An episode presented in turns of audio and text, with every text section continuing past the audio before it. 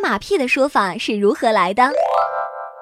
该典故来源于元朝文化。一说蒙古族的一般百姓人家都会拥有几匹马，以解决行路运输等问题。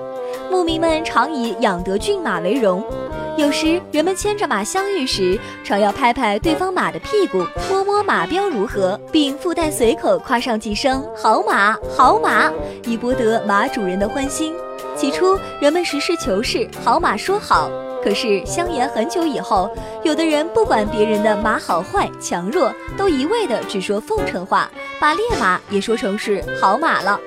又说蒙古是马上得天下的民族，所以元朝的官员大多是武将出身，马往往是一个将领权力、身份、地位的象征。下级对上司最好的赞美就是拍拍他的马，夸夸他的马好。逐渐人们就把对上司的奉承称为拍马。这是因为夸赞的话是不一样的，而拍马的动作是一样的，这就是拍马屁的由来。